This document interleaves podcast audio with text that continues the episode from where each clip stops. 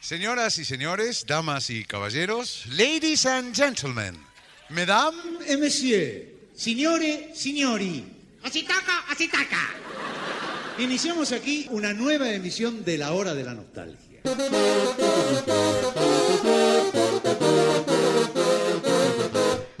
Sean ustedes bienvenidos a La Hora de la Nostalgia, el podcast donde hablamos de Lelutier. Bienvenidos a un nuevo episodio de este podcast llamado La Hora de la Nostalgia. Mi nombre es Johan Sebastián Mastropiero, creador del Centro de Altos Estudios Musicales Manuela y estoy con estos tres alumnos que se pasan a presentar ahora a mí. ¿Cómo andan los amigos? Acá habla el Rudecindo, Luis Santiago. Me imagina que se mojó todo cuando habla así. Sí, porque los que somos de Santiago del Estero, ¿viste? Este, hablamos así con la Z. Fui alumno tres meses nomás. Iba a hacer cuatro, pero como no tiene S, pre- preferí ser tres meses. Le salió el, el gallego, ¿viste? Sí, sí. Sí, que estuvo muchos años viviendo en Estocolmo. este. Hola, buenas noches a todos. Eh, mi nombre es Dorival, Dorival Lampada Lampiño. Ah, en esta hermosa cual. noche de No verano. podía ser otra cosa. Muy Me bien. salió muy bien el portugués. ¿eh? Banana. Bueno, bueno. ¿Y vos? Y yo soy este, Giovanni Colpocorto, Ah, mira, Ah, el primer alumno del Manuela. todo lo contrario. Y tenemos el alumno de piano que se pasa a presentar ahora mismo. Y yo soy Carlitos Núñez. pase, pase, pase. Siéntese, póngase cómodo. Seguramente usted ha adivinado gracias a estas presentaciones y seguro más por el título de este episodio que hoy vamos a hablar del recital 72. Epa. ¿De qué año, Sarabia? Y de 1972. Sí, señor, acá arranca la seguidilla de espectáculos Claro. con un nombre altamente original, Sí. en donde son recitales y el número del año. Igual siguen siendo mejor que Gran Reserva. Por lejos. Sí, Creo que la creatividad les iba por, por adentro, digamos. Todavía no- Por otro lado. Sí, total. Todavía no había ebullido al título. Antes de hablar de este espectáculo, podríamos dar un buen contexto histórico, porque este espectáculo, igual que los primeros, también tiene mucho peso a través de lo que les iba pasando a los Luthiers. Este es el primer espectáculo, el septeto, porque se reincorporan al grupo Marcos y Gerardo. Sin tener que irse ninguno de los que ya estaban, que es, es un montón, ¿no? Que es un montón. Un montón, sí. Es un montón. De hecho, es el primer año en donde no se va alguno. Era hermoso el grupo que se había formado. Eh, éramos siete, eh, con, con Gerardo y con Marcos, que volvía de su, de su año sabático. Este, en el 72, además, a Gerardo se lo veía rozagante, lleno de vida y con ganas de laburar. Este, y a, nos- a nosotros nos daba casi la impresión de que se había curado. Pero claro, eso era casi una expresión de deseos, este, porque preferíamos negar su enfermedad, que la tenía. Higuero iba y venía, estaba y no estaba.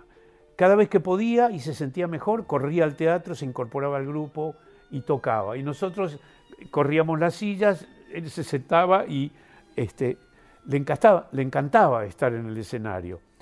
Y nosotros lo recibimos con los brazos abiertos. Siempre teníamos su- huequito, su partitura, ¿no? Por ahí, acompañando con guitarra o qué sé.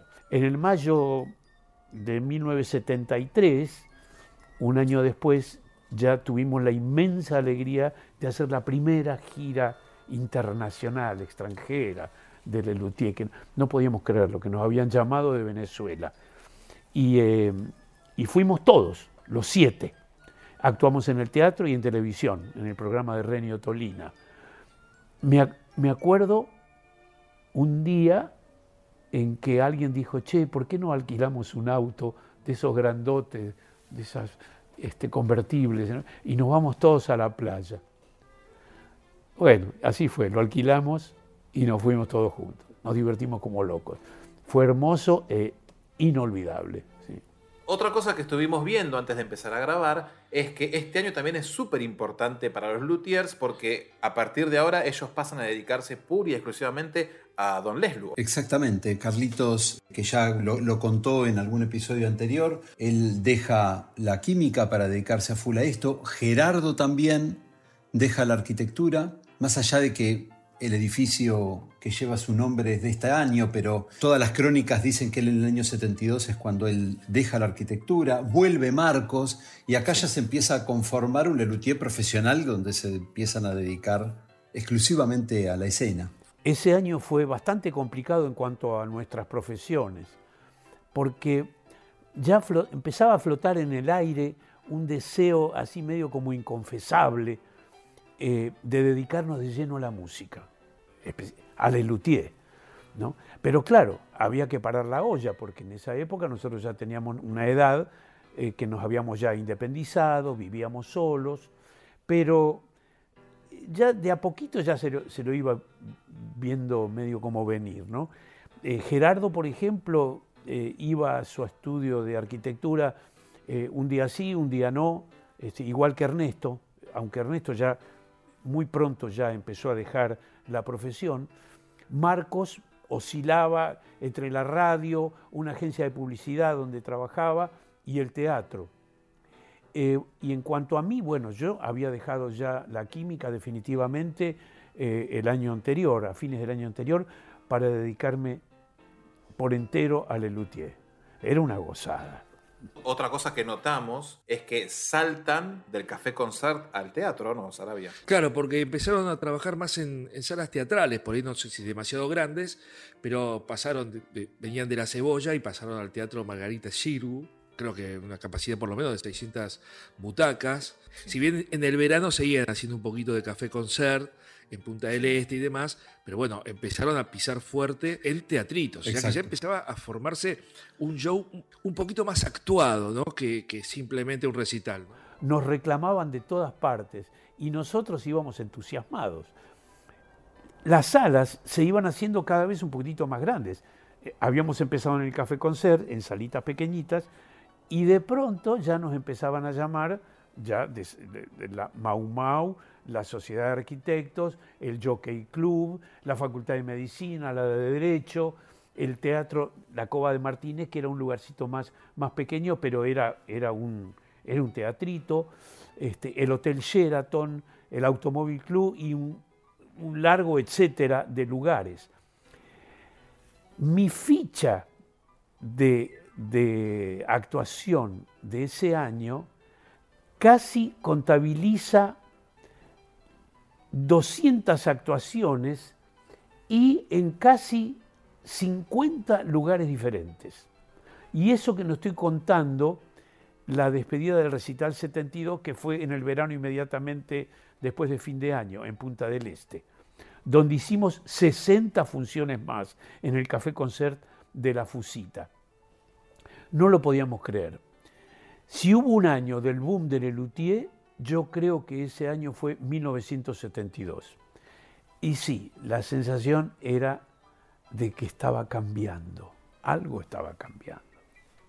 Iban pivoteando, iban saltando durante todo el año de un teatro al otro, pero la, la temporada fuerte, digamos que fue de agosto a diciembre del 72, la realizó Lelutier en el Margarita Sirgu con 50 funciones. Y 25.000 espectadores durante esas Que es un 50 montón, funciones, ¿no? que es un montón. Pensá que entre todas estas funciones, si en el Cirgu metieron 25.000, lo tienen que haber visto más de 150.000 personas este espectáculo. Y aparte, en el 72 hacían incluso funciones en el mismo día en dos lugares distintos. Claro. Sí. Estaban No, estaban a full. laburando a full. no era una temporada como la que estamos nosotros acostumbrados a ver, ni siquiera en las temporadas que venía haciendo Lelutier en La Cebolla, que uno ya sabía que martes, miércoles, jueves, viernes y domingo ellos iban a estar ahí, sino que de- no debe Sí. haber sido muy fácil seguirle la pista a Lelutier en el 72 ser. porque era una función acá, otra función allá, cuatro acá, una acá, no tener un... Sí, un teatro fijo, claro, claro. Lo pudieron lograr en el, en el Cirgu, que fue donde se instalaron de, de agosto a diciembre. Un elemento más también que es la amplificación. Ellos empiezan a actuar con micrófono e instrumentos enchufados, digamos. Claro,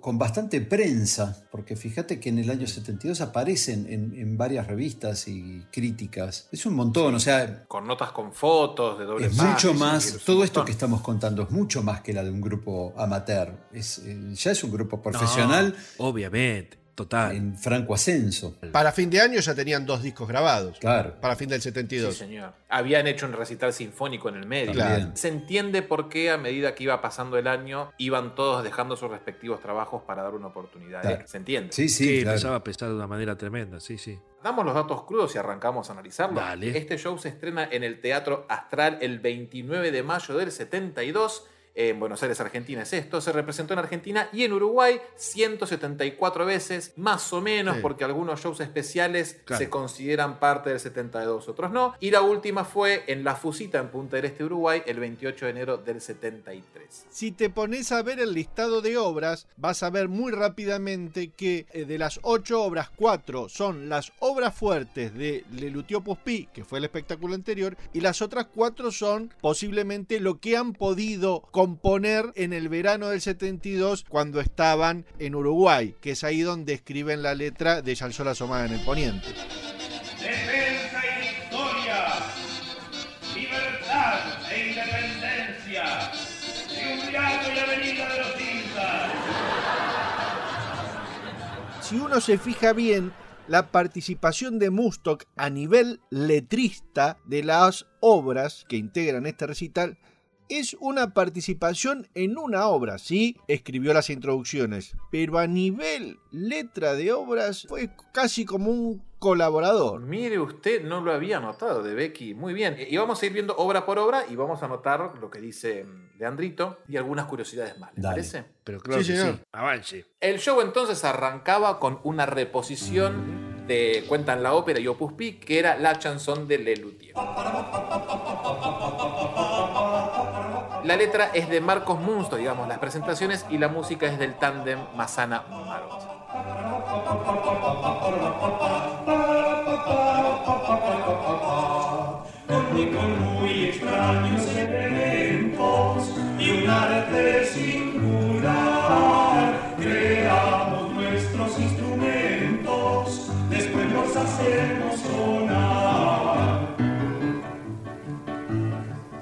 La mejor versión de esta obra. Para mí sí. Claro. Larguita, ¿eh? Larga. Me pareció este, que está buenísimo igual, digamos, ¿no? Pero comparada con las otras, que presentan un montón de Y instrumentos. mucho más pensada en el teatro, ¿no? Porque nosotros escuchamos el audio, pero en el Sí, teatro está buenísimo. claro. Se alargue, muestren todo. Sí, sí. Versión que nosotros conocimos gracias al disco incluido en el libro Gerardo Mazzani y la Fundación de Lelutier.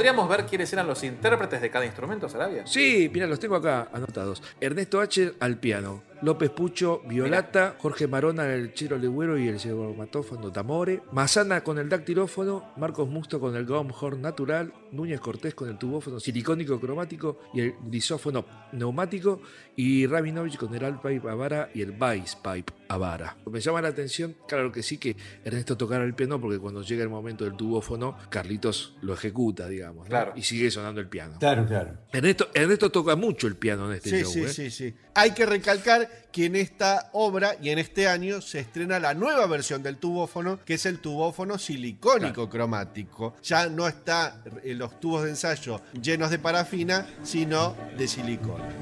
Tubófono silicónico cromático o flauta Bunsen.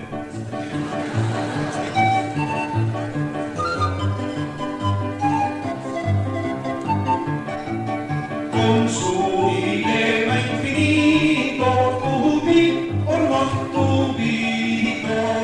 Linda versión, muy linda. Es una linda versión, muy linda versión. No sé si los versitos son muy graciosos, pero debe haber sido muy lindo verlos a ellos ahí en escena mostrando la, la ductilidad de cada uno de los instrumentos, digamos. Una gran introducción de un show, Sí. la chanson. Total. Muy linda. Pensá que ahora se están presentando a otra gente. Ya no, se, ya no se presentan a la gente del Café Concert. Ahora se tienen que volver a presentar para la gente del teatro. Y entonces tienen sí. que volver a mostrar, bueno, nosotros somos Lelutier, ¿por qué? Porque hacemos instrumentos y bueno, y los instrumentos nuestros no están hechos con cualquier cosa. O sí, nuestros instrumentos están hechos con cualquier cosa.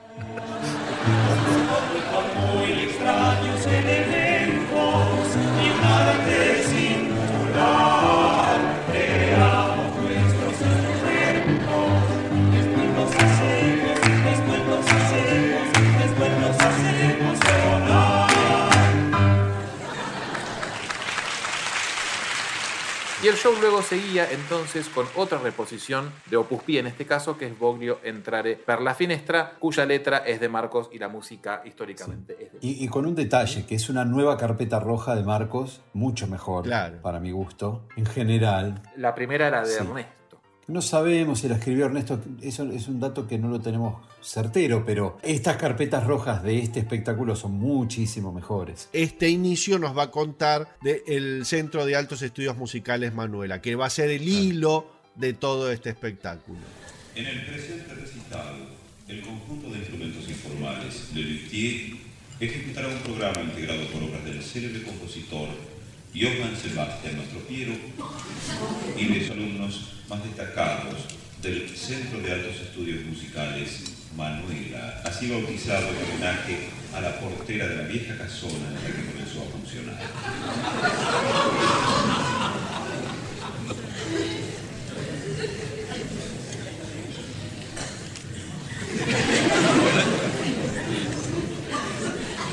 En primer término, se podrá escuchar el área de tenor Voglio entrare per la finestra de la ópera Leonora o el amor con juglar de Giovanni Colpocorto.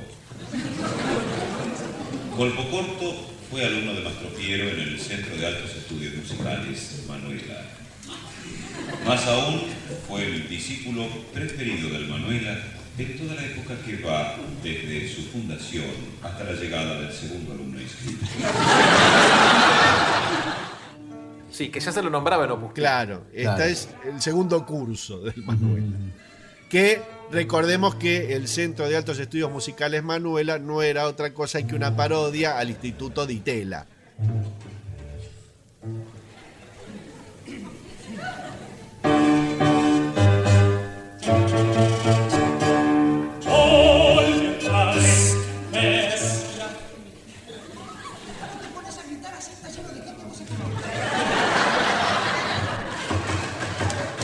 Hay un Daniel que ya venía medio afianzado de Opus Pi y acá sigue molestando. De hecho, la obra arranca callándolo a Carlitos porque con- ¿por qué Sí. te pones a gritar así? qué sé yo. Y durante muchas introducciones de este espectáculo vamos a escuchar risas que le producen a Marcos que debe reiterar algunos textos porque debe estar Daniel atrás hinchando Sí. las pelotas. Es verdad. Mucho a partir de este espectáculo. Se nota en muchas de las introducciones. Daniel empieza a ser Daniel. ¿eh? Sí, sí, sí, sí, Sí, totalmente. Algo que, la- que había arrancado en el show anterior. Pero durante muchas introducciones Sí, sí. hay risas y Marcos tiene, bueno, este, empieza la competencia Mustok Rabinovich hasta que después empiezan a, a acoplar a lo largo de los espectáculos. Claro, Claro, sí. organicemos esto, ¿no? ¿Qué tanto le habrá roto de verdad las bolas a Marcos esta participación de Daniel, que fue porque faltaba justamente él el año pasado y que ahora se, a- se afianza? Sí, yo creo que bastante.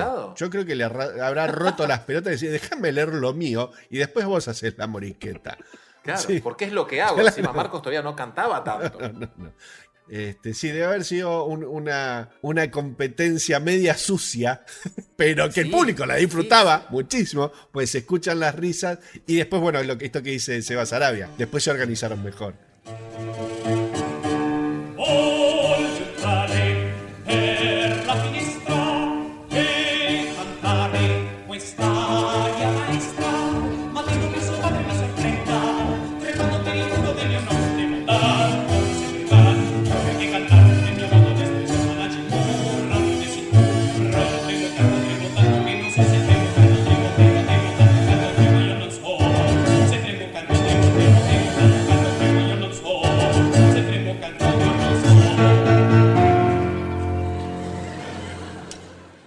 ¿Qué opinan de esta versión? A mí me encanta. Muy parecida a Es la muy de parecida, pero se nota el paso del tiempo y cómo está afiatada en el grupo. Me encanta, me encanta, me parece muy divertida. Eh, eh, Hay, hay mucho juego entre ellos. Carlitos cantando hace por ahí algunas, unos falsetes muy divertidos. Me encanta esta versión.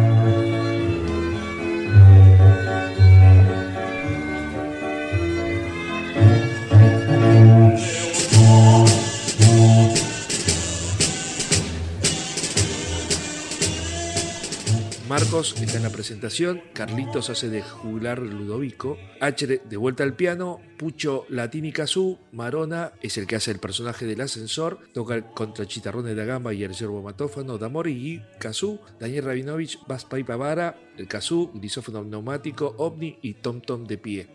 Las formaciones de las obras. Esto lo elaboramos con Carlitos en el 2014 más o menos. Y claro, muchas veces había que basarse en las fotos disponibles. Agudizando bien el oído, se puede oír que el bass pipe suena en algún momento junto con un redoblante. Así que posiblemente Gerardo esté tocando eh, redoblante y percusión a lo largo de esta obra, seguramente con algún kazoo eh, de fondo. Pero claro, la formación está tomada de una foto de 1971. Con respecto al ascensorista, en Opus Pi y en Recital 72 era siempre Jorge Marona. Gerardo recién toma ese papel en el volumen 3 a pedido de sus compañeros.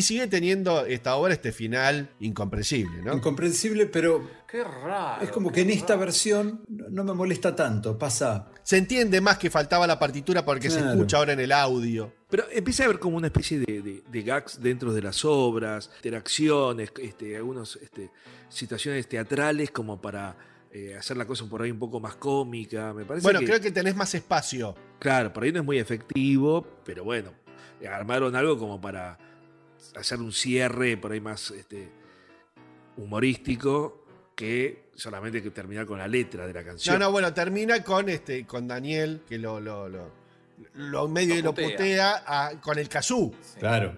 Sí. Sí. Final que después se repite en viejos fracasos en Bertan Sí, sí, sí, hasta que les- se, se le saca el kazoo y, y- y se escucha un carajo. Oh, ¿no? Claro. Pero sí, Claro. sí, sí, sí. Es un Es montón. un montón para el de esa época. Good evening, Seguimos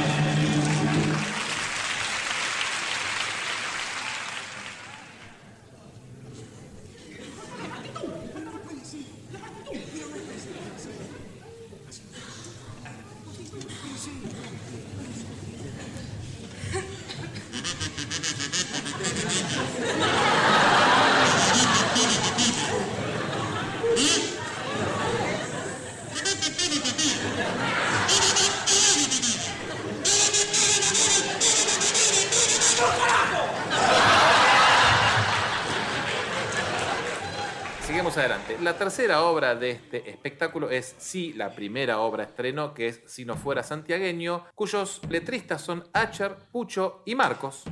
Y la música es de Ernesto y de Jón.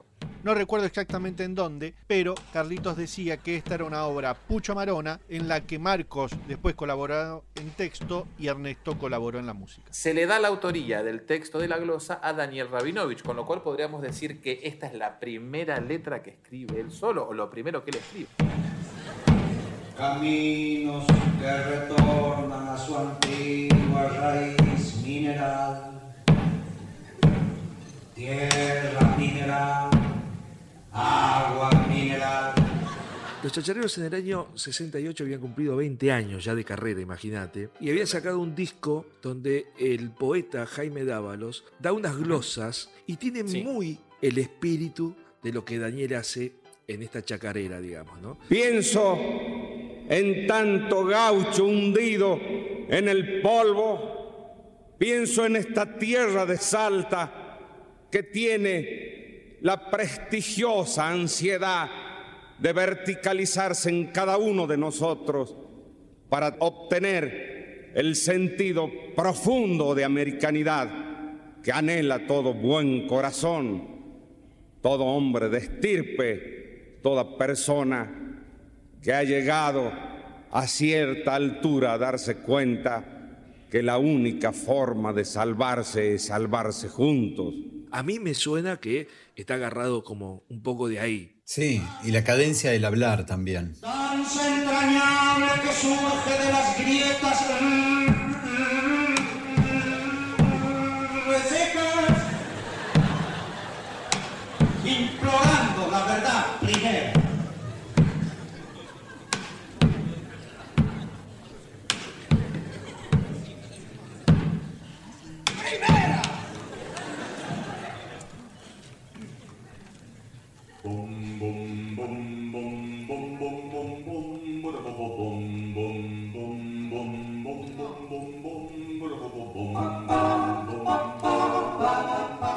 El arreglo vocal que tiene esta chacarera Es espectacular.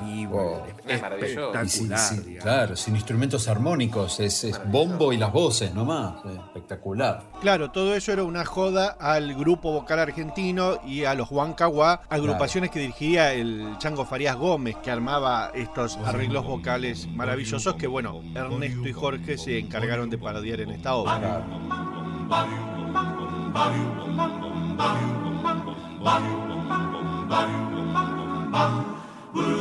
De Salavina soy, chinita y chinita y de Salavina soy, chinita y chinita y mis kilos de mis y patay y patay.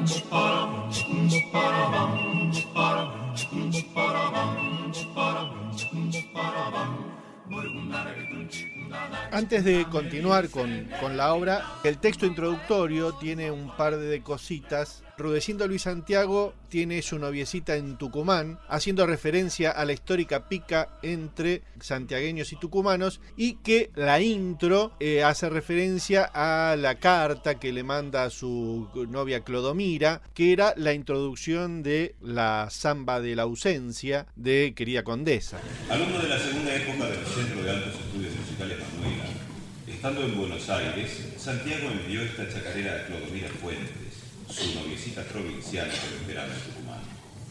Acompañaba la partitura una carta en la que le decía, querida Clodomira, de mi mayor consideración. Diciendo Santiago comenzaba todas sus cartas en mi mayor.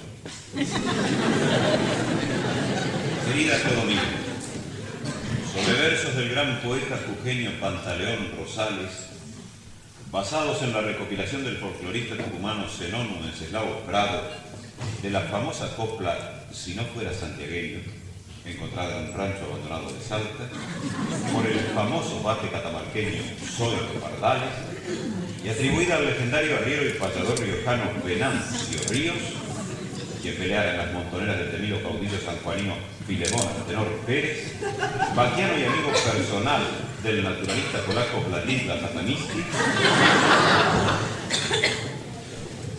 he compuesto esta chacarera. Espero que mientras yo no esté allí, encuentres a alguien que te la toque en su versión completa.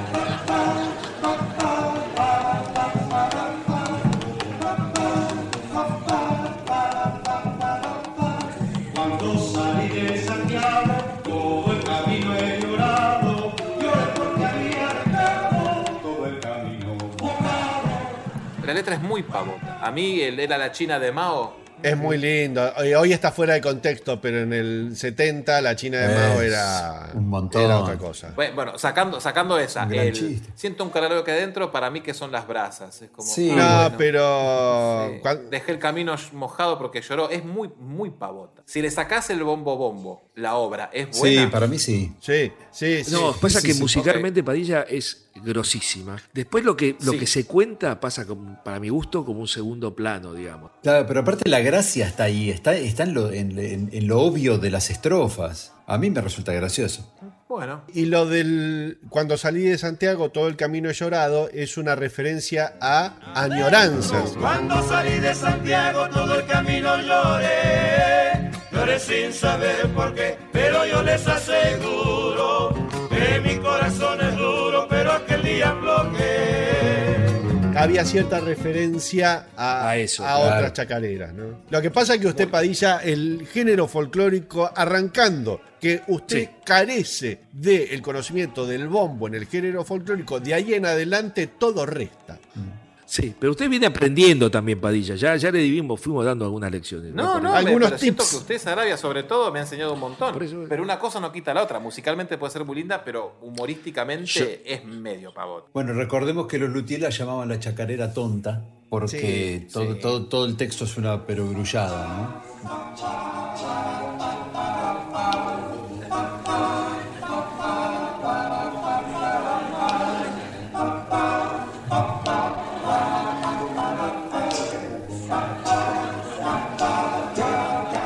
Este, este achicata ps, viene antes del bombo bombo.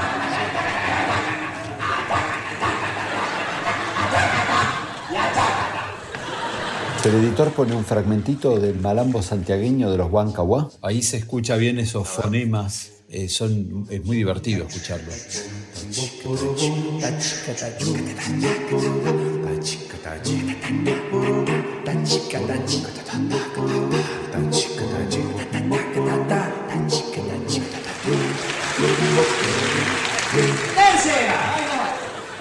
Recordemos este chiste de que las, las chacareras tienen primera y segunda, dos partes, y entonces acá le meten tercera, cuarta, y que eso es un chiste, ¿no? Po- Poca gente por ahí lo entiende lo sabe. Vamos a decir que todos los géneros folclóricos en general, tanto la samba, la chacarera o la cueca, la voz de mando dice eh, primera, después da el, el inicio que dice adentro, se acaba, cuando se, este, se está terminando la primera parte, se va a la segunda. Todo eso es para que los que danzan del folclore sepan cómo viene la mano. Digamos, ah, está por terminar, entonces te hago el firulete final y, y terminó este, en por Sound. No lo sabía. ¿Viste?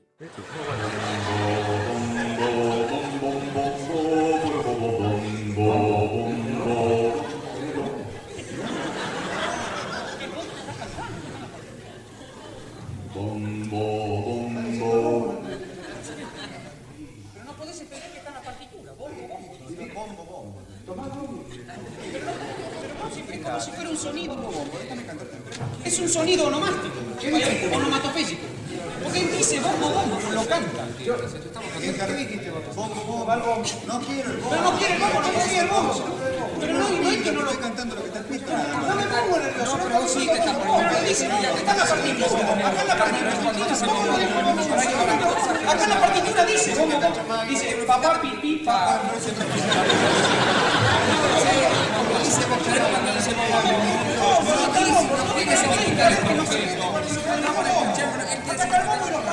No quiere los palitos tampoco, los no. ¡Bueno, basta!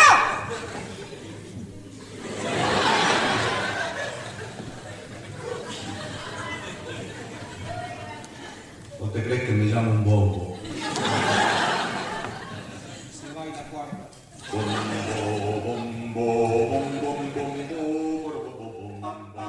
bombo? El chiste del bombo bombo también es También. tremendamente efectivo. Es una obra muy divertida. Sí, sí, sí, es un género que, que curiosamente, que uno lo daba más para Marona o qué sé yo, Sí. después Ernesto Sí. toma, toma la posta en el género folclórico. Sí. Y, y vocal. Sí, la primera samba fue la samba de la ausencia, ¿no? Claro. Claro, de Jorge. Exacto, que era de Claro, Jorge. después estaba la chacarera de la ciudad lisérgico. Sí, tenés razón. Hay, hay un, un avance muy importante en esta partitura respecto de las dos que nombraron, ¿no? O sea, esto es- Sí. Bueno, se ve la mano de es Ernesto. un claro. logrón Claro. esto.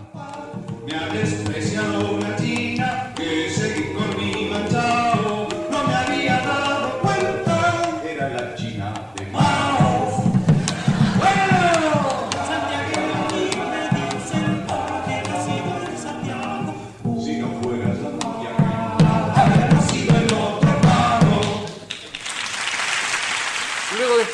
estrenaban una nueva más, que es Ya el sol asomaba en el poniente, cuya letra es de los siete luthiers y la música es de Marona y del gran Gerardo Mazán.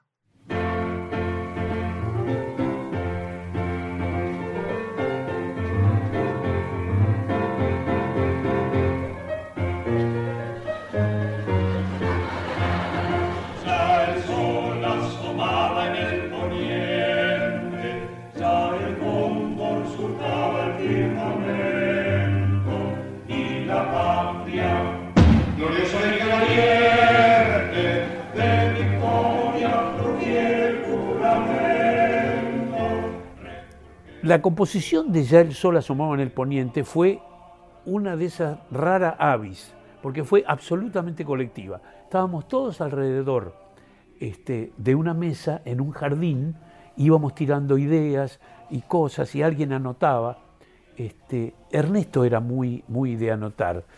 Este, pero en esa reunión, que fue creo que el verano del 72, sí, en el verano del 72, en Punta del Este, eh, no estaban ni Gerardo, estaba con una de sus crisis, ni Marcos. Entonces, este, éramos en ese momento los cinco que quedábamos. Eh, estábamos todos escribiendo y mm, ahí salió esa tarde, escribimos la, el guion de la marcha al estilo de la marcha de San Lorenzo, ¿no? Una de esas cosas.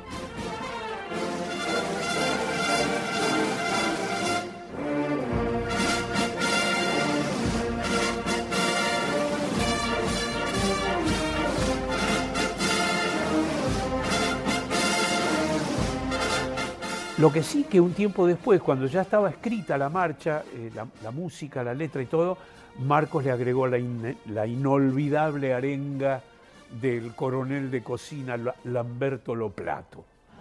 Soldados, pelar los sables. Se corta el enemigo en se vierte hasta la última gota de sangre, se baten todos sobre fuego de metralla y se sirve a la patria o bien en el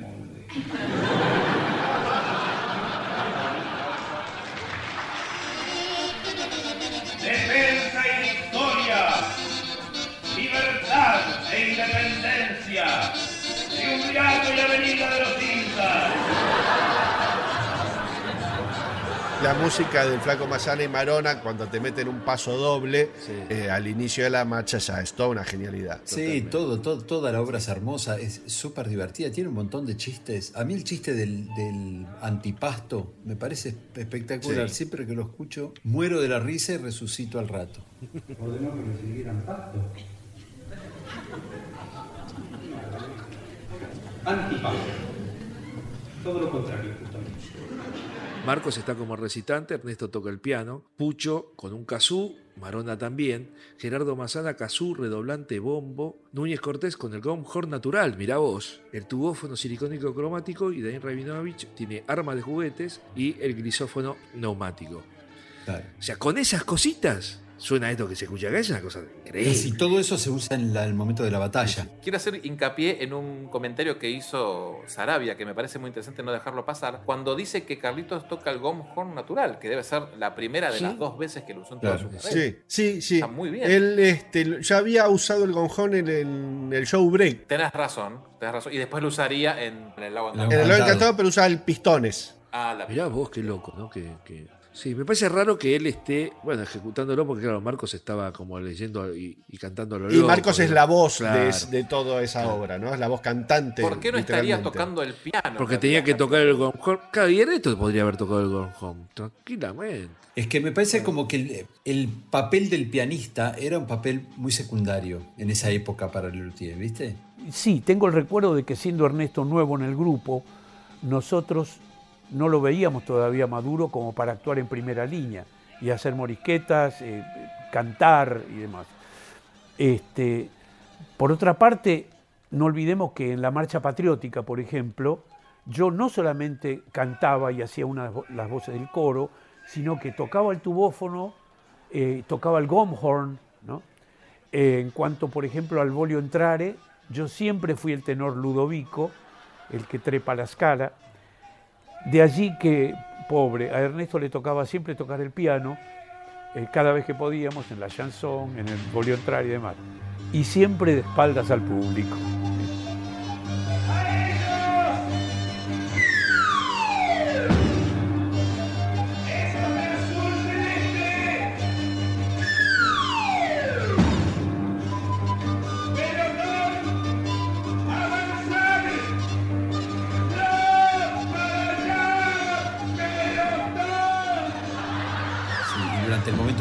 Batalla los textos de Marcos también son divertidísimos. Y ahí es donde este Daniel con las armas de juguete debe haber hecho de las suyas mientras Claro. sucedía toda la batalla. Seguramente. Me imagino que debe haber sido muy divertido de ver ese momento. Totalmente.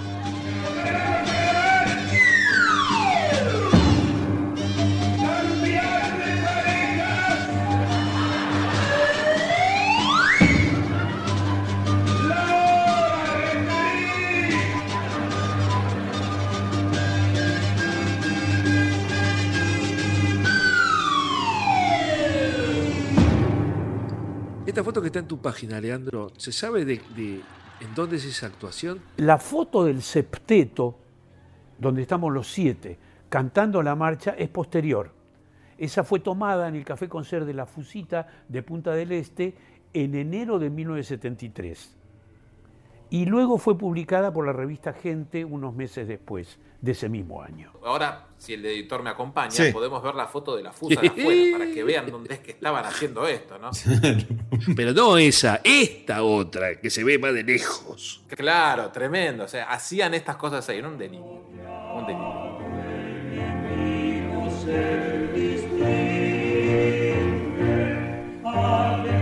Escuchen, la frase nos dejaron en derrotas es claramente nos dejaron en pelotas, ¿no? Es- es- es- Claro, Claro. Acepción. Aparte rima con botas. Botas, de hecho, Claro. botas rima con pelota. Sí, sí, sí. Garcete no rima.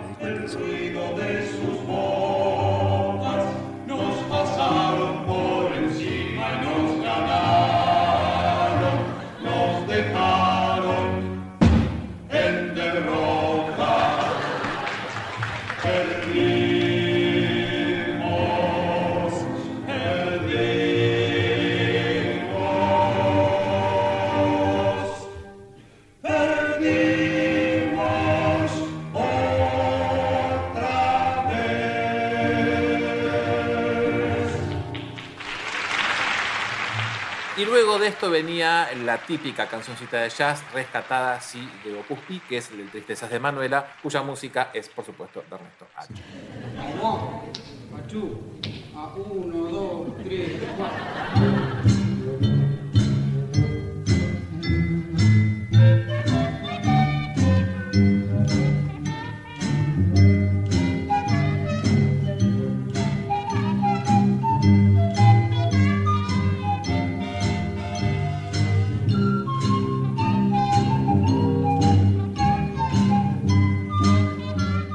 Está bien, un lindo break Sí, dentro del show, ¿qué te una parte parece? musical que Sí, sube sí, a una británica. Súper necesario. Exacto. Necesario, Sí, sí. te levanta el show. No, y aparte se empieza a instalar como en varios shows, ¿no? Esta cosa que en un momento vamos a hacer una pieza, ya sea de jazz, bueno, generalmente fue de jazz, con instrumentos informales, ¿no? Entonces ahí es un otro deleite, ¿no? Porque ya no hay tanto gags, salvo al principio de esta obra puntualmente, pero cuando se ponen a tocar, es- para mí se pone como muy seria la cosa, ¿no? Sí, señor. Hay, hay una foto muy linda con una maraña de micrófonos. Sí, sí, sí, sí, sí. Aparte quedó un micrófono apuntado para arriba, sí, este.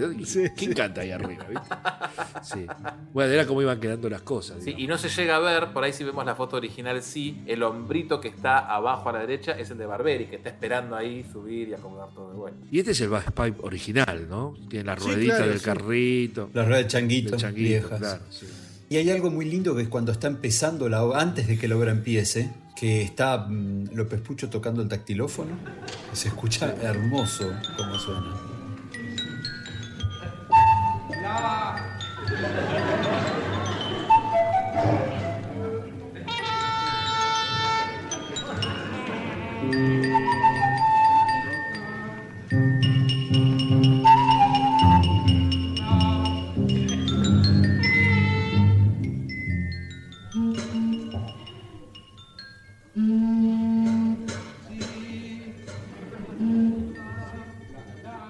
Está buenísimo. Y toda la joda de, de- de la afinación Sí. es muy linda, suena Sí. muy linda. Ahora, y realmente es un momento que después fue necesario en todos los espectáculos. Bueno, bien, eh, aguanten que ahora viene el momentito de, de jazz con informales. Claro. Claro. Y muy, muy esperable. Sí. Muy lindo.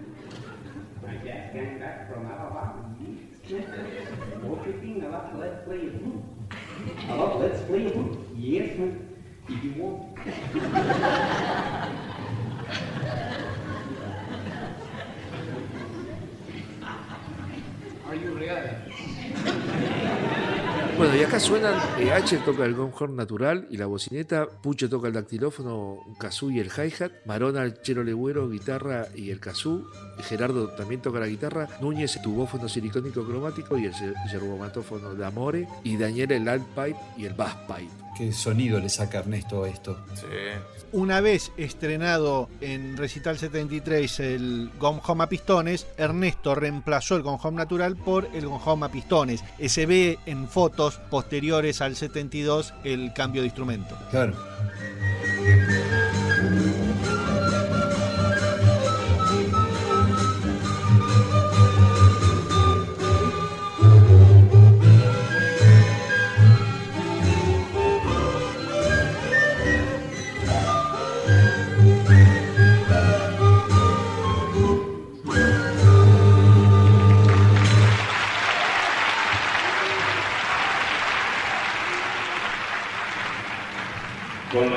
De Tristezas del Manuel Opus 12 de Johnny Little Band, finaliza la primera parte de este recital.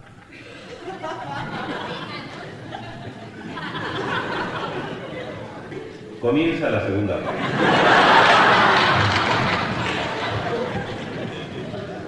Luego tenemos, sí, otro estreno, después del Manuelas Blues, otra obra instrumental y súper importante en la historia de Lelutier, que es el concierto de Mepextroff, cuya música es de López Pucho y de Núñez. Es de López Pucho y Carlitos escribió la parte de piano. Y esto que decía al principio Juan sobre las introducciones de Marcos, la introducción de texto de Concierto en Pocostrof, este ya es un gran texto musto que ha perdurado casi sin modificaciones en todas las reposiciones de la obra. En ella se puede escuchar el primer término, concierto para piano y orquesta opus 57 en re menor, mayormente, del compositor eslavo, alumno de Mastropiero, Sergei Dmitri Bukrov.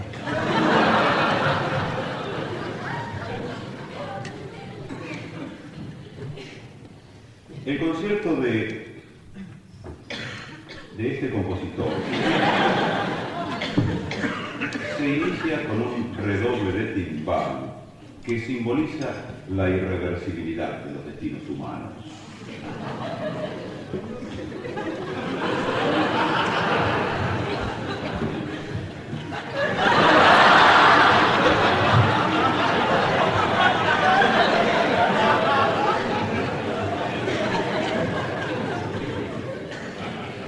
La fanfarria para bronce que sigue, el tenso clima sonoro sugiere que en realidad nada es irreversible, y mucho menos los destinos humanos. Lo que sigue es la coda. La coda es de un vuelo lírico tal que hasta el mismo Rachmaninoff hubiera deseado que no se la plagiaran. Sobre el final ya, el concierto termina. Antes de finalizar este breve comentario, dos palabras sobre el solista de esta noche. Realizó estudios.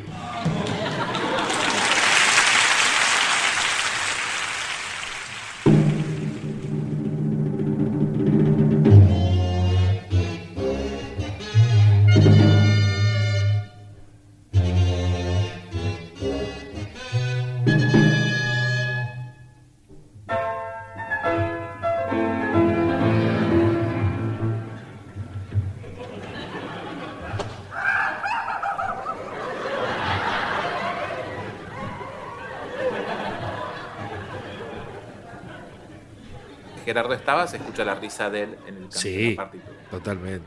Digamos, los audios que estamos escuchando son del Teatro Margarita Sirgu del 15 de octubre del 72, que es el, el audio histórico que guardó Carlitos de, de este recital. Que justo, bueno, gracias a la risa de Gerardo sabemos que estaban los siete. No sabemos en qué momento en escena, pero estaban los siete.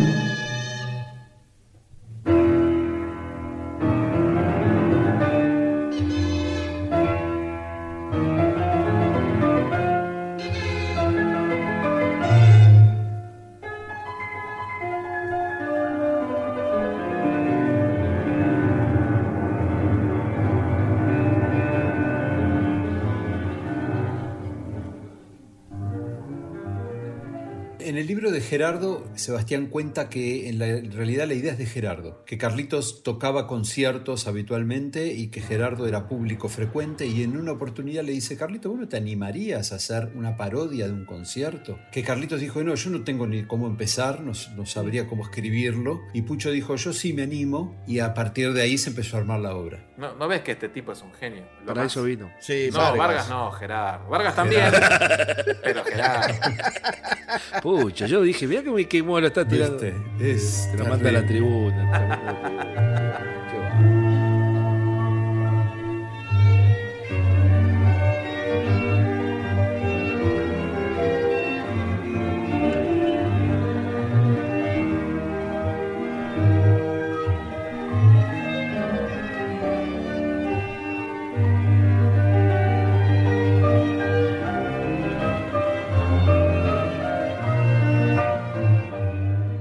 Carlitos toca el, el leitmotiv de la obra en versión tango también.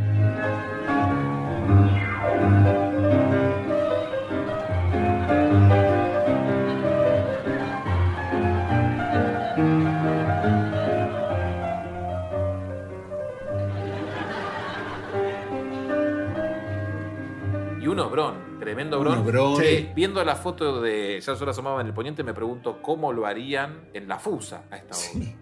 Apretaditos. Claro, como, muy ¿cómo apretaditos. esta obra? Pero maravilloso, maravilloso. Sí. Sí. Y una obra de tantos este, eh, satisfacciones le dará a Lelutier en toda la Porque carrera, la, ¿no? Sí, la- la sí, usaron en un montón de shows. Una maravilla que tenía versión para sexteto y tenía versión para septeto, esta obra en esta época. Claro, tenés razón, porque acá está Gerardo. Mirá, Núñez, solista de piano. Acher, clarinete. Pucho, latín y kazoo. Marona, violata y kazoo.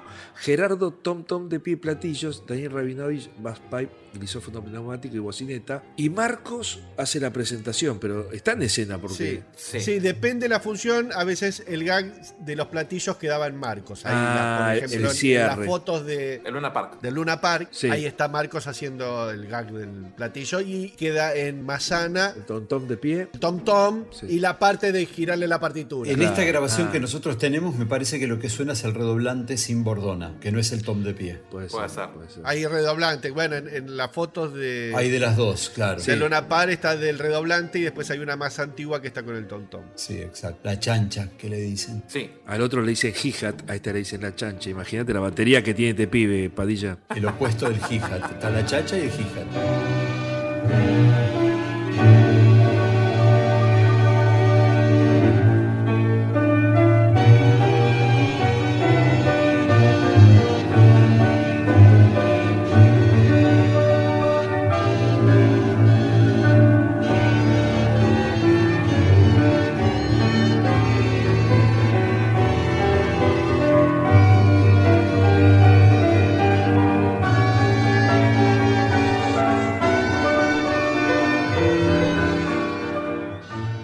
Versión incluye el segmento de Aida. Claro.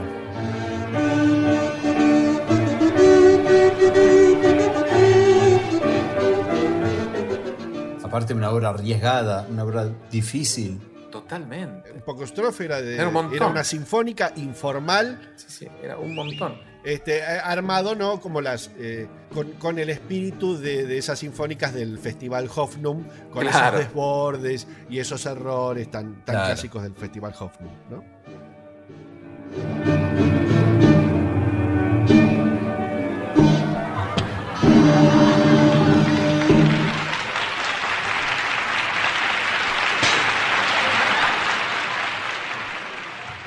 El show seguía con otro estreno más, que en este caso era La Bossa Nostra, cuya letra es de Agustín Cusani y la música es de Ernesto, Jorge y Carlitos. Uno de los compositores más prolíficos del Brasil, Más prolijito. Prolijito. No, hombre. ¿Cómo, ¿Qué? prolífico. ¿Qué? ¿Cómo que pro- prolífico es Prolífico. Prolijito. Insisto.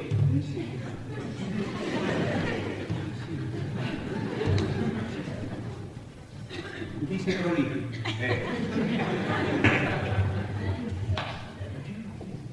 Dice prolífico. Está mal. Ah, sí, está mal. Debe tratarse con toda seguridad de un error.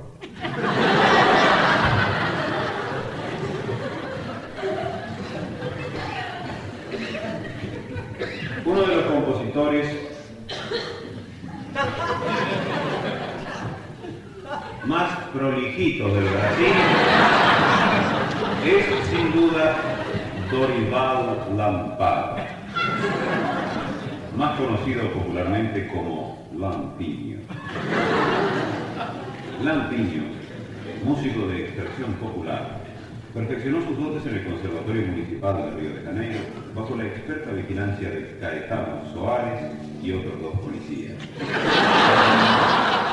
También un, un clásico que ve la luz Clásico. en este show. Total. Pero yo me acuerdo muchas gracias de nada. La gente le pedía la voz a Nostra. Los tipos, ni bola. Cuando ustedes llegaban al teatro, chicos, Lea, Seba, ya la gente ya no la pedía más, ¿no? Pasa que eso es un clásico, es un clásico, ¿verdad? Que el volumen 3 es cuando explota, pero es Claro. excelente. Excelente. Tiene una cantidad de partes, climas, este, la Y historia que una cantidad cuenta. de chistes divertidísimos. El texto, cabe decir que es de Agustín Cusani, el texto original, que es la, la primera colaboración creativa que tuvo Lelutier. La Bossa Nostra de Cusani. Esta es una historia que ya conté muchas veces. El asunto fue que Agustín Cusani, para, aquellos que no lo sepan, un dramaturgo argentino muy conocido, sobre todo por una obra de teatro que se llamaba El Centro Forward murió al amanecer.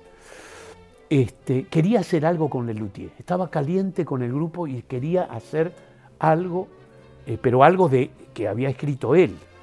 Y hacía un tiempo entonces que nos rondaba tratando de convencernos para que le pusiéramos música nuestra a una obra que él había escrito, que se llamaba Agamenón y las Ubres. Cada vez que se cruzaba, con nosotros en algún café con ser, en algún teatro, nos decía, hey, por favor, háganmenlón, háganmenlón. Pero por diversas razones a Lelutier esa idea no le entusiasmaba. Nos había dado los libretos y todo, eh, donde, donde figuraba eh, eh, el rol de cada uno, pero en Agamenón. En ese momento nosotros, en cambio, estábamos dándole vuelta a un proyecto que hacía un tiempo que nos daba vuelta en la cabeza. ¿Por qué? Porque habíamos compartido escenario con Vinicius y Toquiño en Punta del Este y estábamos fascinados, por no decir calientes, del recital de Bossa Nova que el dúo eh, Carioca hacía cada noche. Entonces se nos ocurrió matar dos pájaros de un tiro, es decir, vamos a hacer una parodia de, de la Bossa Nova. Y vamos a pedirle a Agustín Cusani que nos ayude a escribir el libreto. Entonces, la historia que bosquejamos era muy simplecita. Era un extranjero que visita eh, Brasil y se pone a seguir a una mulata por la playa.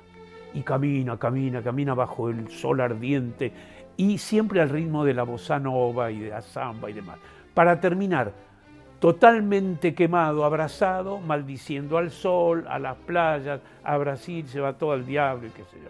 Bueno, esta sinopsis se la dimos a Cusani y le pedimos a él, mirá, vos querés escribir algo con Lelutier, querés hacer algo, acá tenés una historia, escribíla con tu pluma de aedo maravilloso, en, en versos octosílabos, y luego nosotros le ponemos música de bossa nova y vemos que sale.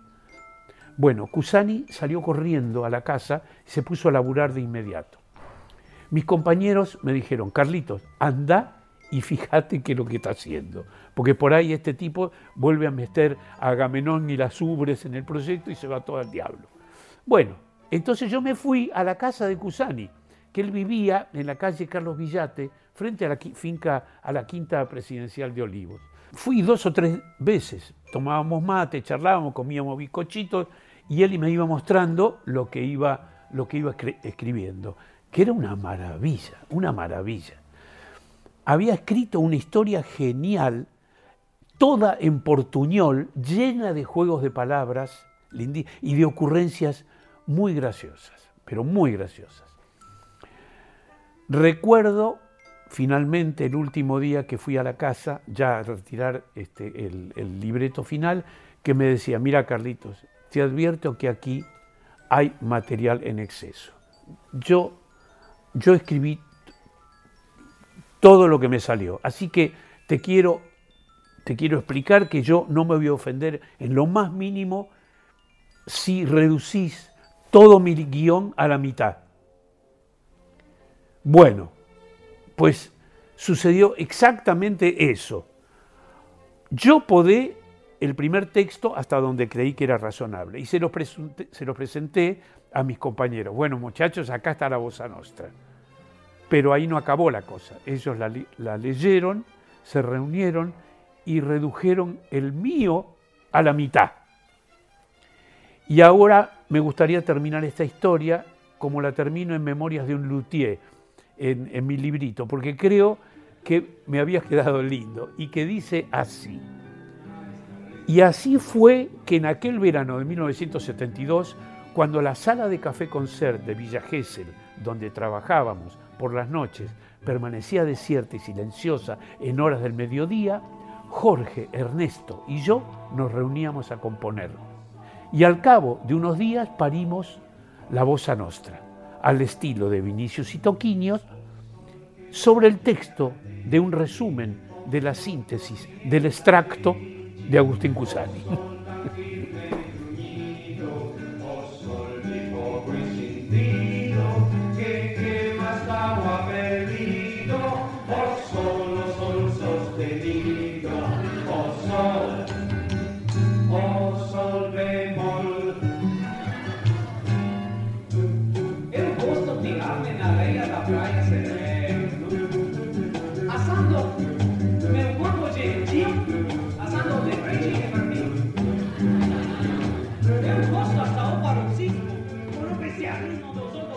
Hace poquito nuestro querido amigo Wilke Nievas nos compartió unos audios que estaban en unas cintas abiertas que tenía Carlitos guardadas con unos ensayos de Lelutier, cintas muy antiguas, y ahí encontramos algunos audios en donde se hacía referencia a Agamenón. Cotejamos esos textos que ellos cantan ahí con el texto de Cusani y Eureka, nos dimos cuenta que ahí habían bocetos musicales que Lelutier había realizado para la obra Historia de un zurdo contrariado de Agustín Cusani. Bienvenida mi doctora.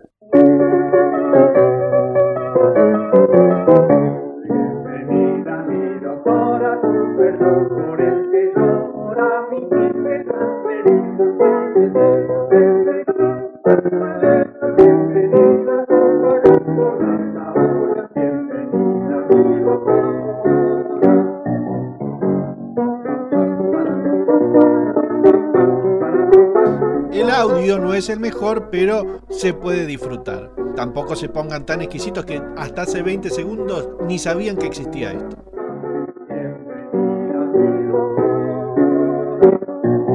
La música de la Bossa Nostra es una joda al disco Vinicius en la Fusa. Exactamente. Pasa por todos los momentos, desde la marchiña, la bossa, el recitado, el, el toquiño. La conversación, la conversación, claro.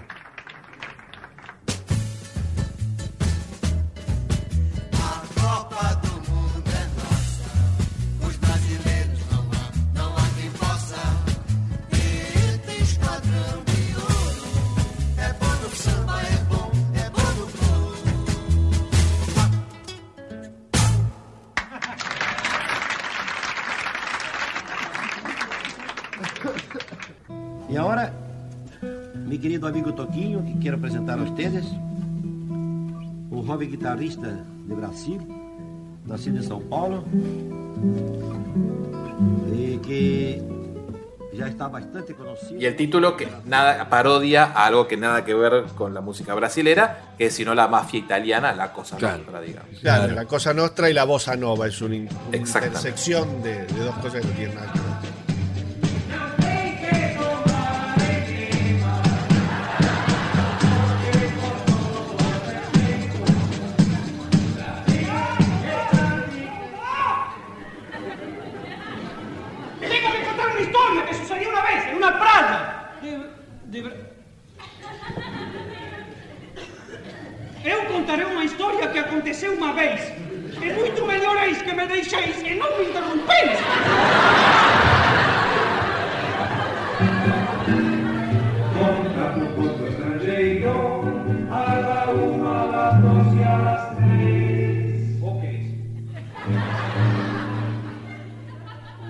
Sonara como sonase vivo, ¿no? Lo que diferencia esta, la versión de Recital 72 a la versión de Recital 74 es que en la versión de Recital 72 suena la manguelódica, interpretada por Ernesto H. Qué lindo Sí. que suena eso, le ponen espectacular, digamos. Y después la sacan. En Sí. el 74 Se ve que no la llevaron. les esa pagó música. la Sí. manguelódica. Sí, sí. Y otra cosa es Jorge con, con la guitarra, ¿no? Los arreglos que, los que toca Jorge, Dios mío. Como que se sustenta en la guitarra de Jorge la obra. Claro, bueno, esta, esta parodia a Toquiño, ¿no? También otro guitarrista increíble, pero Jorge, impresionante. Ya que lo tenemos a mano, Sarabia, ¿quién toca qué cosa? Bueno, Núñez Cortés hace de Joao Corpas, es el cantante, ¿no? Eh, Jorge Marona hace de Lampiño con la guitarra, H redoblante platillos, manguelódica, el López Pucho Chelo Legüero, pandereta y Rabinauche el tom tom de pie. Medio poquito lo que toca Daniel, ¿no? O sea, Y en la marchiña. Claro. la marchiña, sí. Con tan poquito hacen una cosa tremenda estos turros. Yo supongo que esta formación la sacó Carlitos de las fotos del 74. Puede ser. Posiblemente Gerardo sea una segunda guitarra. Puede ser, puede ser. Sí. Habría que escuchar con un poquito más de atención y capaz que descubrimos alguna cosita. Bueno, de hecho Gerardo tocaba otras guitarras, digamos, ¿no? O sea, Sí, este, sí, sí, sí, sí, en el, como el Tristeza de Manuela que hace una segunda guitarra. Está, está lleno de hits este espectáculo. es un, es es un muy lindo show. Sí, es un muy. Sí, sí, sí, sí, obra- obras que son muy trascendentes.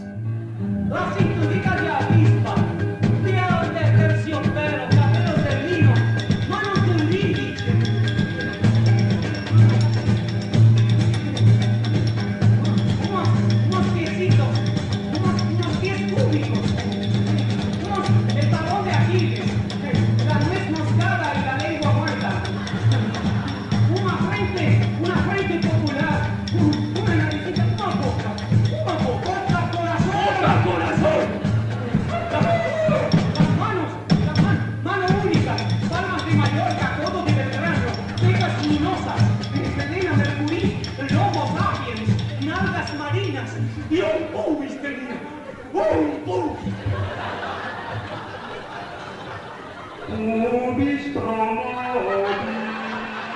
Creo que los más indicados para hacer justamente una parodia de la bossa nova éramos justamente nosotros tres. O sea, Jorge, porque tocaba la guitarra, que es un instrumento infaltable en las interpretaciones de este género, y Ernesto y yo aportábamos nuestros conocimientos de jazz. En el atril, por supuesto, teníamos los versos de Cusani. Y entonces era un poco así. Poníamos el, el papel y no- Jorge empezaba a tocar un poquito así y nosotros teníamos por ahí una melódica o un piano ahí y nos poníamos a tararear y a improvisar bossa nova.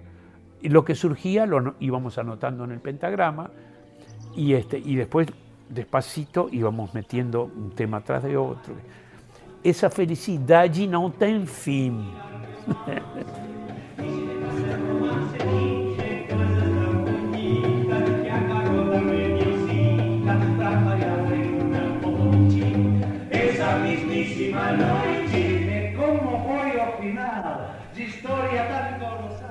Y lo que tiene de raro esta versión en vivo es que el final es distinto. En el disco se la hizo un poco más amable. En el en vivo, tanto en el 72 como el 74, la cosa terminaba diferente.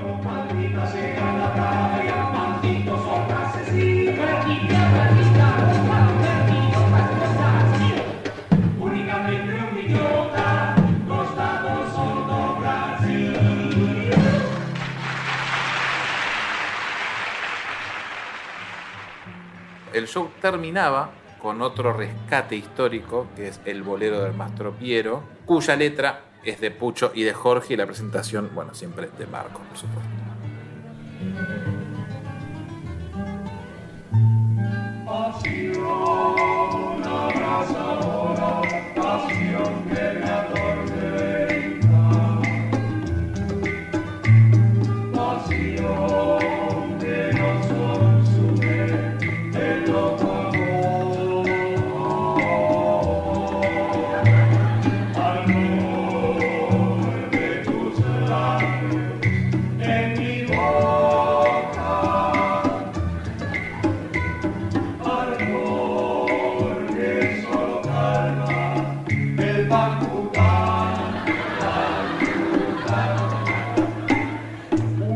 Esto viene de Opus Pi. Claro, sí, que Exacto. era otro de los hits del show anterior.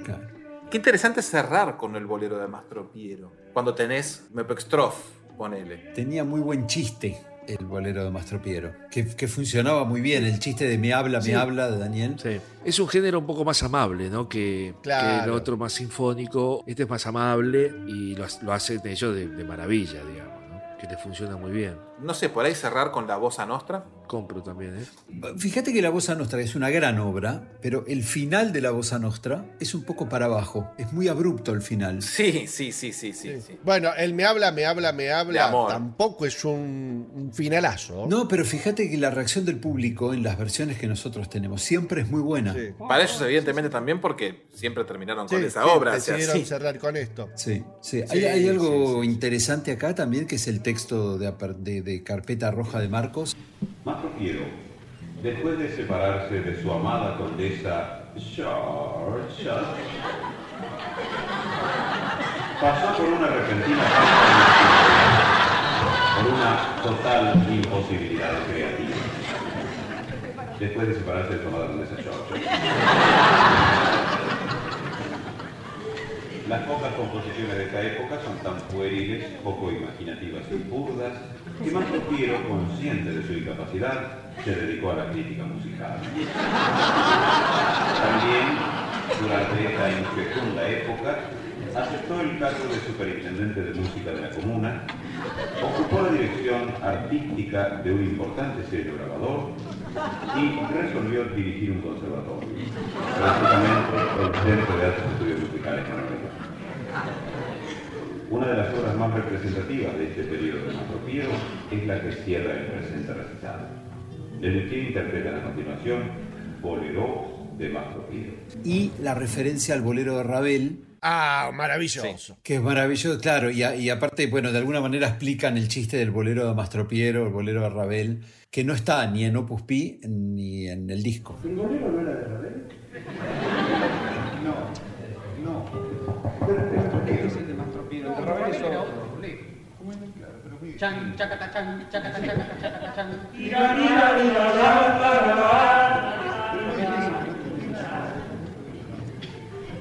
Ravel, changata, changata, changata. Tus ojos, tus piernas, tus manos, tus dedos, tus narices.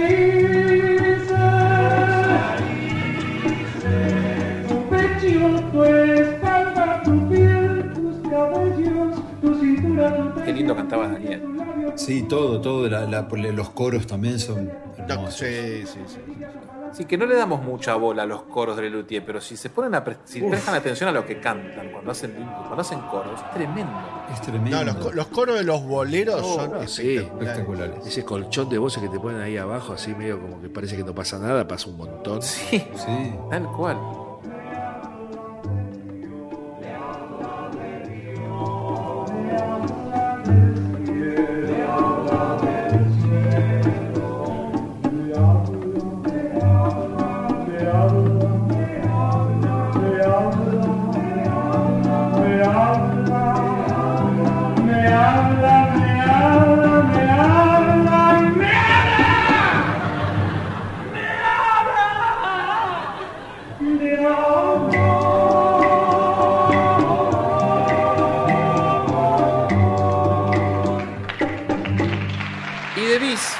Tenían, o al menos sabemos que usaban de bis, la pieza en forma de tango. Puede ser que hayan hecho otras como el teorema de Tales o Igadoña ya, puede ser, pero solo sabemos que se hizo el tango en uno. abriles, dados, timba, manteca al techo, el alma que canta.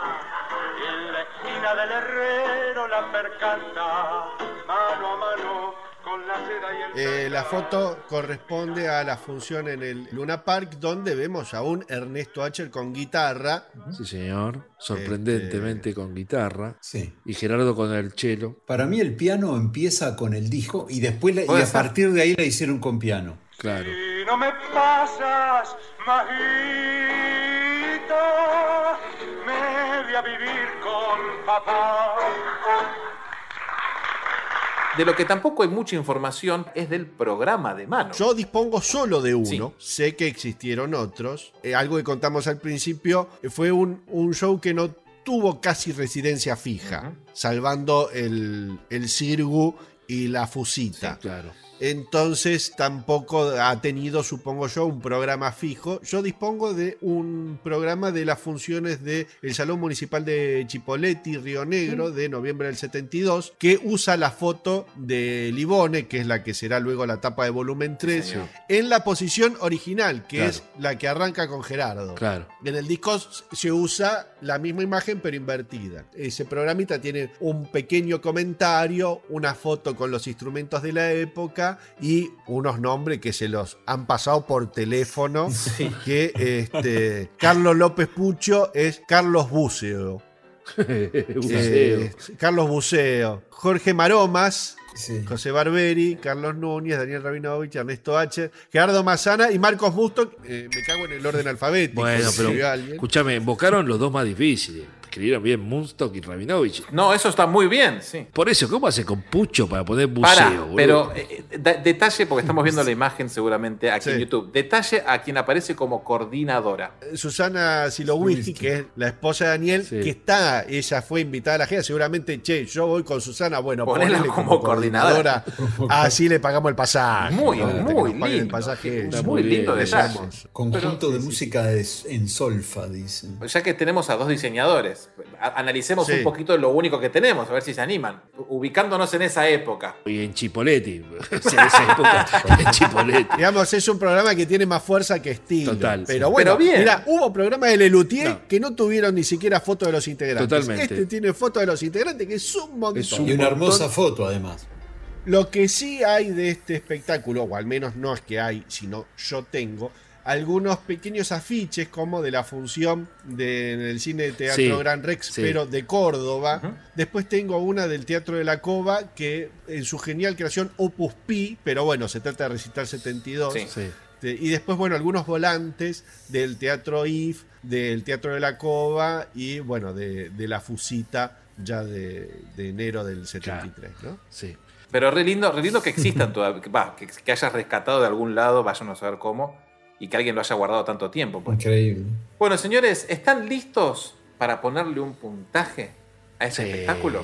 Voy a arrancar yo entonces como para romper el hielo. El Recital 72 es el primer show del septeto, es un show muy discable. Son todas obras clásicas, independientemente del orden que uno les ponga. Yo puedo cerrar el show con Mepextrof, la Bossa Nostra, el Bolero e incluso Santiagueño, la Chacarera, y el show funcionaría igual de bien. Sí, tiene sí. una gran introducción, eh, dura lo que tiene que durar, no sobra nada. Estoy obligado a sacar una, una obra, pero no le sobra prácticamente nada. Es un muy lindo show, están profesionalizándose. Me parece que se merece un lindo puntaje que los acompañe. Le voy a poner un 750. Me parece que es un Ah. puntaje que está bien. Poquito. No, está bien. Yo con toda la laraca digo, no baja de un 9, pero no. sí. 750, 750 está bien, está bien. Es que me faltan todavía muchas cosas. El show, si bien me gusta un montón, me- si, yo, quiero, yo creo que si lo viese, le pondría más puntaje. Pero como me baso en los audios nada más, bueno, está bien. Es un 7,5, está bien. Como olvidable, voy a sacar a la chacarera de Santiago. ¿O te crees que me llamo un bobo?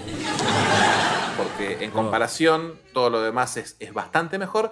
Y me quedo con la Bossa Nostra como obra rescatable.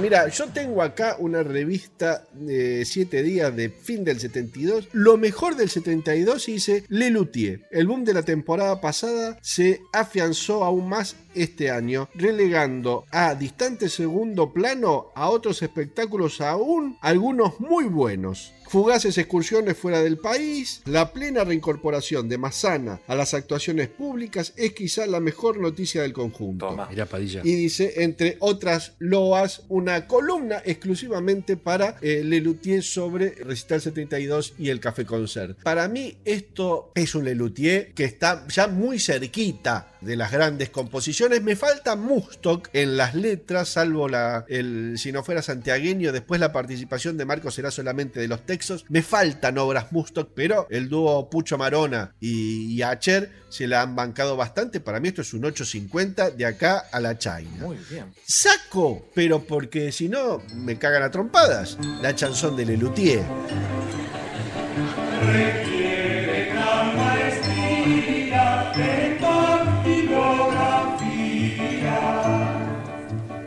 Que es una obra que a mí me encanta porque saco una porque hay que sacar una. Bien. Termino de decir esto, la vuelvo a poner en el listado. y rescato, sí, yo me parece que va a rescatar la voz a Nostra, está muy bien. Muy ¿eh? bien. Me quedo con la voz a Nostra.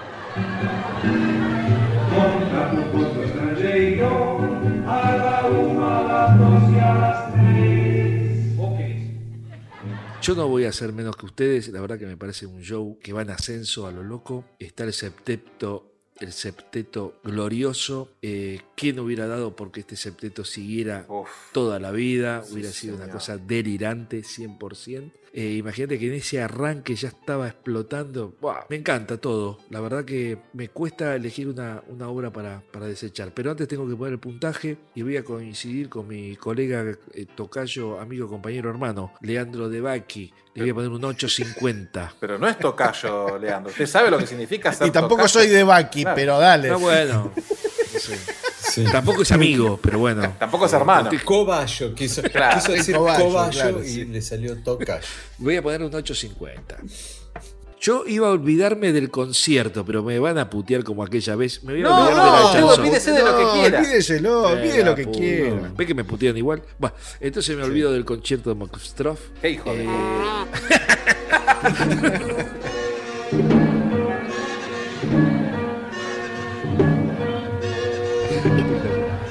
no, voy a rescatar la voz a Nostra.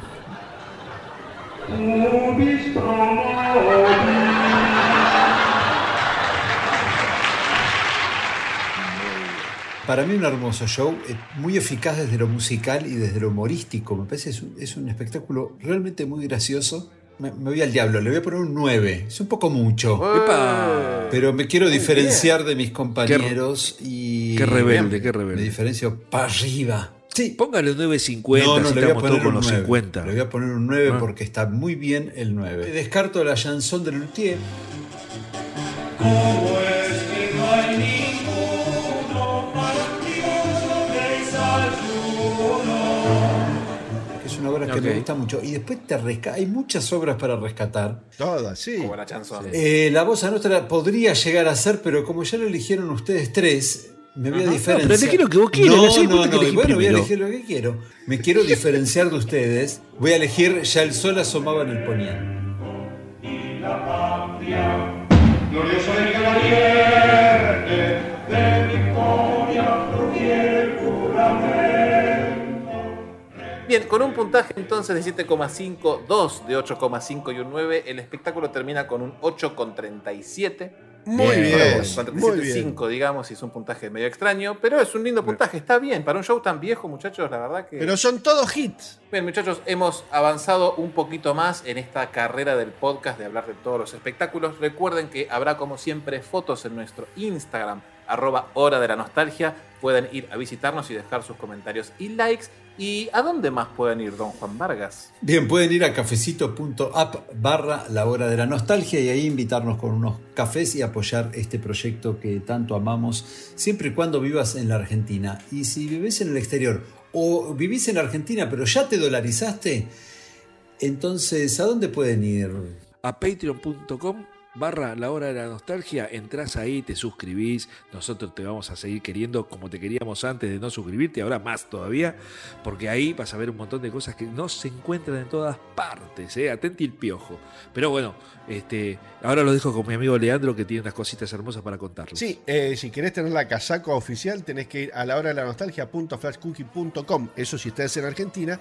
Si vivís allá en de los mares, vas a lhdln.redouble.com, donde hay remera, poncho, mate, olvidadora de que la dupla Sarabia de Becky tiene para vos. Recuerden, si les gusta el contenido de este canal, suscríbanse a YouTube. Es solamente tocar un botoncito. Pongan la campanita si ustedes saben qué es lo que se viene y cuándo. A nosotros nos ayuda un montón y para ustedes es un simple clic. Y nos vemos en 15 días con el final de temporada. Sí, señor, no se la pierdan. Ni más ni menos. Sí. Carlito, ¿vos tenés algo para decir? ¿No seguís la hora de la nostalgia en las redes? ¿Qué estás esperando? A continuación y fuera de programa, Actuará en carácter de solista el maestro Carlos Núñez Cortés. ¿Por qué arrancas en el 74 con la ficha diaria y no en el 70? Porque vos no te das cuenta de lo que está pasando hasta que pasa. Vos, vos- cuando ustedes hicieron la primera vez que hicieron la hora de la nostalgia, hace dos años, tres años, Tres años, ya tres casi años ya, la primera vez que se juntaron, ustedes no se imaginaban lo- el- que iban a hacer un espectáculo en el Lucil y que iban a ir toda la gente y este, que lo otro, y no se imaginaron que íbamos a estar filmando. Se juntaron los cuatro con un microfonito y qué sé yo. y- y en algún momento uno entonces empieza a entender, eh, a ver, esto, esto está teniendo una cierta trascendencia. Bueno, arrancamos después de la muerte de, de Gerardo, y como decir, uy, esto empieza a ser algo inter- interesante, pasó este hecho terrible en el grupo y vamos a seguir, bueno, hagamos un registro. Sí. Claro, puede ser. El primero que hace el registro es Gerardo. Gerardo, Gerardo, Gerardo, en la casa yo veo unas hojas así y yo digo, uy, ¿qué estás haciendo, Guero? Dice, no, eh, porque salieron, viste, esta semana salió en el... Y me mostraban los cuadritos chiquititos así. La gacetilla. Una Sí. gacetilla dice, hoy se presenta el conjunto y musicisti, qué sé yo. Y entonces yo los recorté y los pegué. Qué buena idea. Me fui a casa y empecé a pegar yo Y vos tenés tus recortes desde musicista hasta. desde el comienzo. Wow. Desde el primero.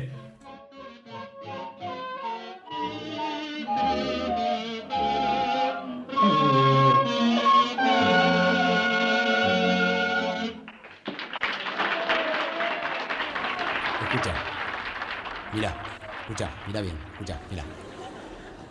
El Museo de Cera de Lelutier. donde acostumbraba reunirse la avant-garde intelectual. Sí. Ava Gardner, qué hembra. No, no, no, no. ¿Cómo que no? La- que no, dijo la, la avant-garde. ¿En qué? Hay que ver, ¿Francés? ¿La qué, perdón? La avant-garde. La vanguard. La, la- No, vanguard. avant, vanguard. avant. La, No, avant, avant. Ab- Avan, Lavan. Avant. Lavan.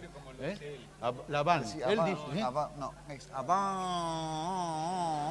Ah, Claro, eso. Avant. Eso, y después Ya aprendí garde. francés. Avant. Y garde. Guarda. Avant. Guarda. Guarda. Ga- ga. Ga. Ga. Ga. Ga. Avant. No, no, Ga. no, Ga. garde. Avant. Ga. Ah, ga. Ga. Garde. Garde. Avant-garde. Avant-garde. ¡Qué hembra! Y debe haber escrito unas cuantas cosas acerca de la hermosa Marie Montpellier, esa actriz francesa de la avant-garde.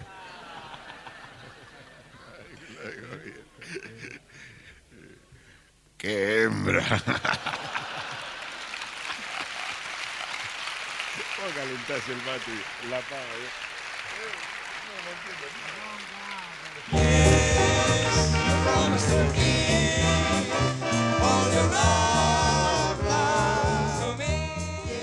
Un final de temporada. ¿Qué? ¿Cómo se Bueno, chao. Un final de temporada. ¿Qué? Besitos. ¿Cómo se Chao, chicos. Un final de temporada. ¿Cómo se Así termina un episodio más del podcast de Lelutier. muy eficaz desde lo musical y desde lo humorístico. Me parece es un, es un espectáculo realmente muy gracioso. Eh, le voy a poner Ah. como puntaje. Me quiero. ¿Y qué más? Hermoso. Yo pienso así, perdón, pienso de esa manera. Sí, sí. ¿Qué querés que Está perfecto. ¿Cómo cuesta que entre en la segunda? Eh, ¿A qué me ve pensando? Bueno, Siga, siga, siga, siga. Bueno, eh, mm, le voy a poner un